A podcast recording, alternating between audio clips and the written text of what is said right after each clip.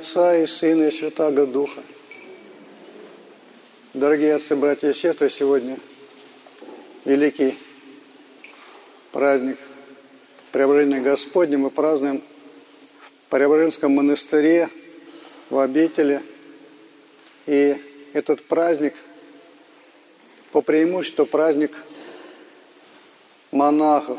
Не потому, что это не общий праздник, а потому что именно монахи, как правило, более поминают смысл этого праздника.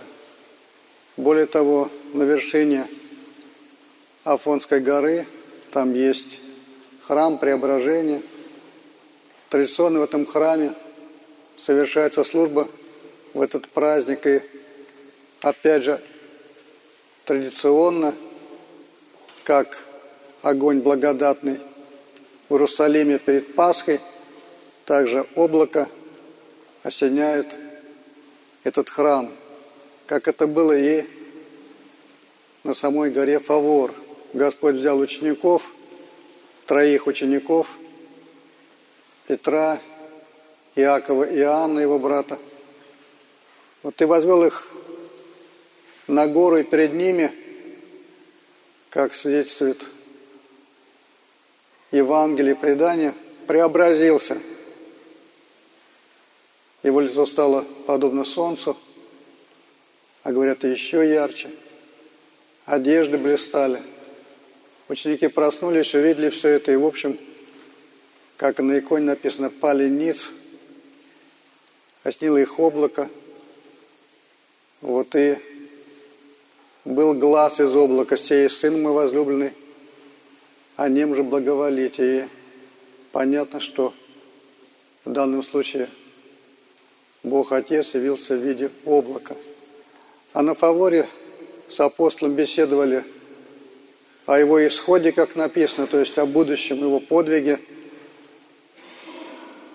находящийся на небе, шедший с небес пророк Илья и находящийся в преисподней, как и все даже праведники Ветхого Завета, пророк Моисей. Я когда начинал в храм ходить, думал, что Моисей и Илья объясняют Господу, его научают. На самом деле было все с точностью наоборот. Господь им открывал, этим пророкам, величайшим пророкам, свое пришествие. Даже более того, говорят, ангелы – небесные, которые, в общем,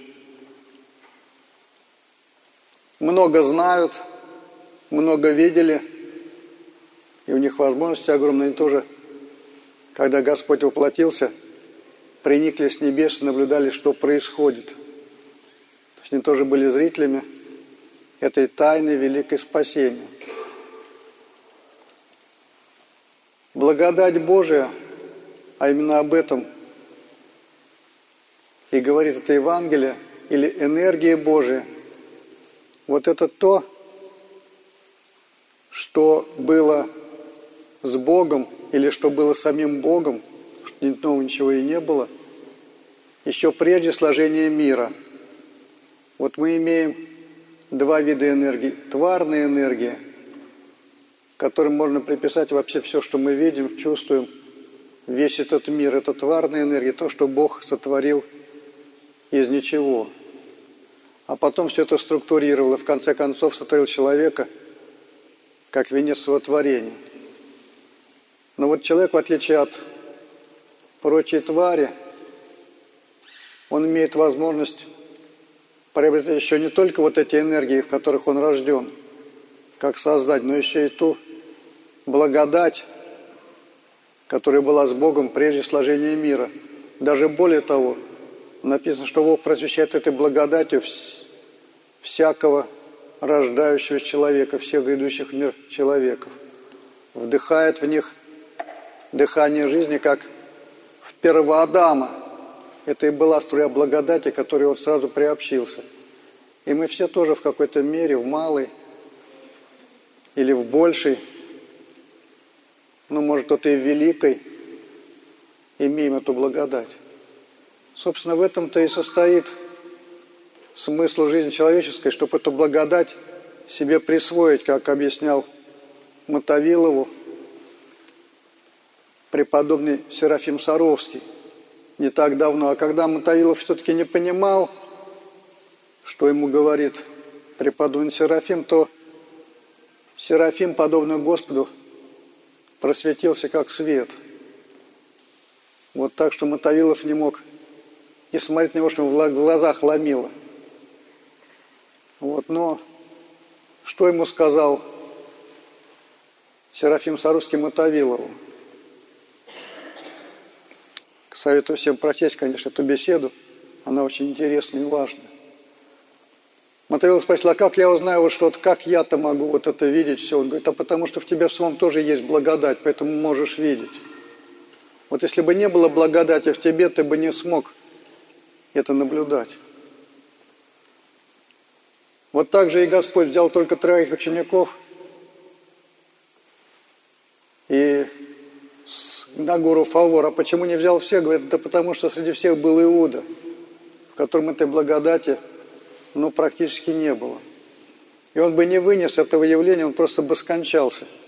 Хотя апостолам это было нелегко, они попадали на землю, как и на иконах изображаются. То есть им было больно, апостолам. Но если пришел Иуда, он бы просто помер от этой благодати. Она для него невыносима. Так же, как и для демонов. Вот эта благодать и будет пожигать и демонов, и грешников после страшного суда. То есть другого огня, кроме огня благодати, не будет. Она для них ненавистна. Если бы Господь взял все, всех, а Иуду бы оставил, чтобы он не умер, тогда бы говорили, вот Господь не любит Иуду. Вот, или наоборот, сказали бы еще хуже, что Иуда потому и предал, что Господь его взял, не взял на фавор, он его отделил, а вот все, кто были, они все спаслись. Поэтому вот такой выбор Господь сделал, так же, как и здесь. Все мы имеем небольшую благодать. Может быть, ходим вот так, как и, прочие апостолы, приближаемся к Господу. Но только некоторым избранным Господь дает увидеть эти великие тайны – а эти великие тайны есть и Царствие Божие, пришедшее в силе уже сейчас. Оно уже настало, кстати, это Царство, оно уже наступило, только в разной мере мы его ощущаем, именно как благодать Божию. Вот. И некоторых эта благодать в храм привлекает, а вот другие, они к Богу не идут. Нетварная энергия – это то, что и есть сам Бог. Вот человек, который эти нетварные энергии приобретает, он становится богоподобным в итоге. И в конце концов входит в вечную жизнь, которая и есть вот это обитание или радость с Богом. Познание Бога и есть и познание в благодати. Вот есть два вида знания. Знание, которое идет от научения человеческого, и знание, которое идет от благодати. Они не совсем совпадают. Которые святые приобретают благодать, они имеют некоторое откровение, могут вещи вот советовать, решать проблемы как бы от Бога. Как Бог эти решает проблемы, хотя как Он решает проблемы, прекрасно написано в Евангелии. Но не всегда конкретно можно к себе это приложить, каждую ситуацию. А когда приходишь к человеку духовно просвещенному, благодать, он тебе подскажет, как это будет – по Богу, как тебе по Богу поступить. Вот поэтому и ходит к старцам, духовникам, богопросвященным за советом. Вот а нам надо над этой благодатью работать. Работать над тем, чтобы эту благодать приобрести. Вот Господь дал Адаму заповедь делать и хранить рай. На самом деле это возделывать и хранить благодать. Такой благодать в себе, в первую очередь. Потому что благодать в ближних, но мы можем просить по молитве, но это еще как, как Бог даст. Если человек сможет, конечно, благодать он может получить, а если благодати негде приземлиться, то, в общем, наша молитва останется, так скажем, нереализованной. Вот. Но как мы можем возделывать и хранить? Есть некоторый порядок даже. Ну, во-первых, конечно, начинает как бы Вот обычно человек сделал, а потом хранит. А здесь наоборот, сначала хранит, а потом уже возделывает.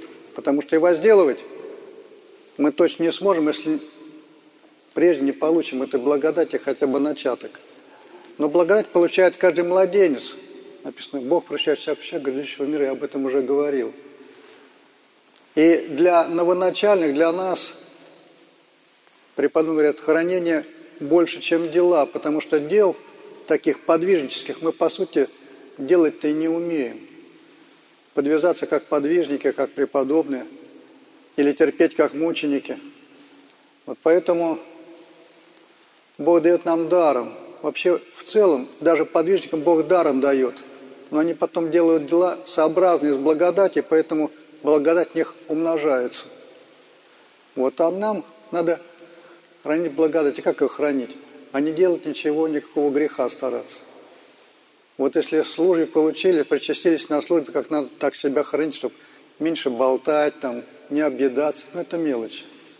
Но главное, никого не оговорить, ни на кому не хамить, не нахамить, никому не позавидовать, вот такие вещи. Не так просто. Вот. Но я же не говорю, там, не украсть, не соблудить, не, не Это само собой разумеется. Вот и тогда благодать будет нам как-то нам будет радостно вообще жить. Благодать веселит человека. Но если нам благодать уже какая-то есть, нас это мы уже понимаем, как подвязаться, пост хранить, молиться со вниманием, там подвязаться, милость творить и так далее.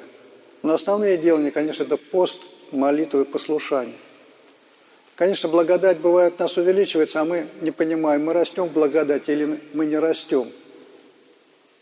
Вот если, например, для нас люди становятся все более милыми, дорогими, мы им больше сострадаем, но это признак того, что мы в благодати растем.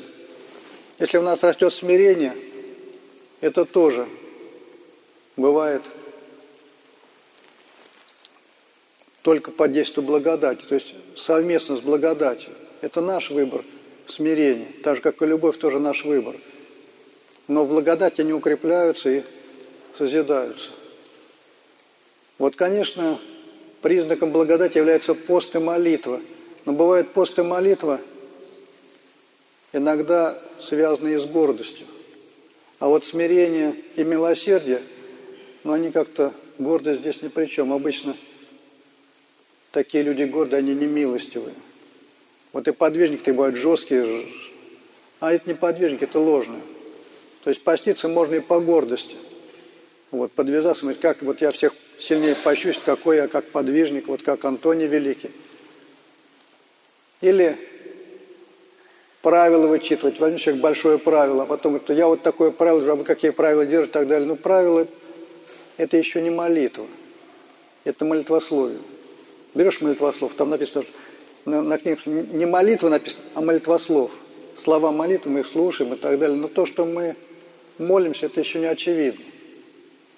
То есть наши слова – это на ветер, потому что мы слова читаем, а не сердцем, не умом. Ум где-то, а сердце вообще никак не участвует. Это еще не молитва, это молитвословие. Молитва – это когда вот идет разговор. Когда разговор идет, и мы понимаем, что нас не только слышат, но еще и слушают. Вот такой момент. И также святые, когда молятся, говорят, вот Бог эту молитву за этот человек не принимает – но они это чувствуют. Не получается разговора. Господь слышать об этом человеке не хочет. А какую-то молитву Бог принимает, и все сразу говорит, вот эту молитву Бог принял, значит, значит, все исполнилось. Иди с миром, все будет хорошо. Потому что Бог молитву за этот человек принимает. Вот так же и подвижничество. Но бывают люди, которые перед, имеют благодать с избытком, большую благодать. Но вот когда благодать приходит – большая благодать, особенно это явно, вот мы видим, апостолы попадали. То есть надо думать, что вот святые это вот так вот это, э, как сказать, кайф словили. Вот как по-современному говорят, да, там. Ничего подобного. Благодать это всегда больно.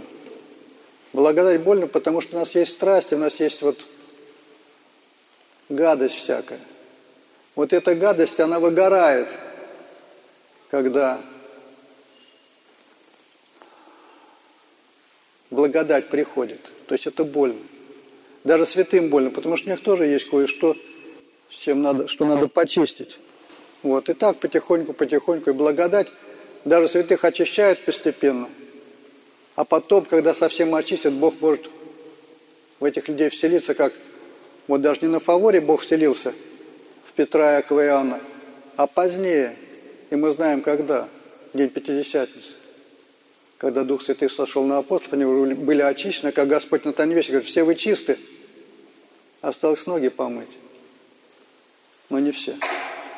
Имел в виду Иуду. Вот поэтому благодать она такая. Поэтому если мы хотим благодать, ну благодать это больно. Вот больно, например, смирение, а с этого начинается, потому что больно смирение, что такое? Вот я понимаю, что я гадкий человек, и это больно носить в себе. Вот я понимаю, что я хуже других людей, что я недостоин с ними находиться. Вот. И это действительно больно, это очень больно. Вот это благодать. А если этого нет, то вообще здание строится на этом. Строится на смирении. Блаженны нищие духом, смиренные. Вот. И отсюда начинается уже царство благодати. А раньше, прежде мы под законом ходим, нам не нравится, но понимаем, что если соблудим, своруем, ну, Бог накажет. Мы вот так живем. А когда благодать приходит, человек уже об этом не думает. Он думает, как бы Богу угодить, как бы к Нему быть поближе. Уже ничего не надо, кроме как вот это общение с Богом. Это уже человек живет по другому закону, под благодатью, это не под законом. Переходит в новый царство. Вот мы по логике должны жить все под благодатью, но по большей части мы живем под законом. То есть мы не любим Бога, мы Его боимся. Это правильно. Даже святые боятся, но они боятся обидеть Бога, оскорбить, досадить, вот, а не то, что Он накажет, догонит, прибьет. Разный страх. Поэтому вот эта благодать и есть наш поиск, то есть наша цель. А все остальное в конечном итоге это мишура, она которая сгорит. Вот весь мир сгорит, все это исчезнет, эти храмы даже, хотя они красивые, раньше были. Сейчас уже от прежнего благолепия кое-что только осталось. Вот и мир этот прекрасный, но все это исчезнет. Будет лучший мир, который мы, в общем-то, пока еще и вообразить не можем – но люди сохранятся, а главное, это будет царство благодати. Вот останется благодать, люди останутся. Поэтому отношения с людьми – это самое важное. Вот ради этого, соответственно, все и существует. Либо мы людям подарили, либо мы людей обокрали. Вот от этого все пойдет. А те люди, которые изгоняют из себя, наоборот, благодать, а есть такое движение. То есть человек вот просто хочет убить в себе совесть до конца. Или там убить в себе такое сострадание – или убить в себе там жалость к людям, вот милосердие, вот взбунтоваться на Бога, на весь этот мир, вот как демон стать. Такие люди тоже есть, я встречал даже сам. Ну, наверняка и вы встречали. Наверное, мы так ли больше встречаем, чем святых. Кому-то сподобилось быть святой встречаться, а вот с такими людьми больше. Ну вот таким людям, ну что, не позавидуешь, как Иуде. То есть мы можем молиться за них и так далее. Поэтому будем стремиться в это царство благодати, в, нем, в него войти и в нем удержаться. Потому что нас тоже рвет из храма, в храм не ходить, там всяких забот, но не надо. То есть все это исчезнет. Все это глупости. Ну, все это мелочи, я не говорю глупости, но мелочи. А главное – это отношение с Богом и с ближним. Вот все, что Бог сказал, любите Бога, любите ближних, в этом все. Аминь.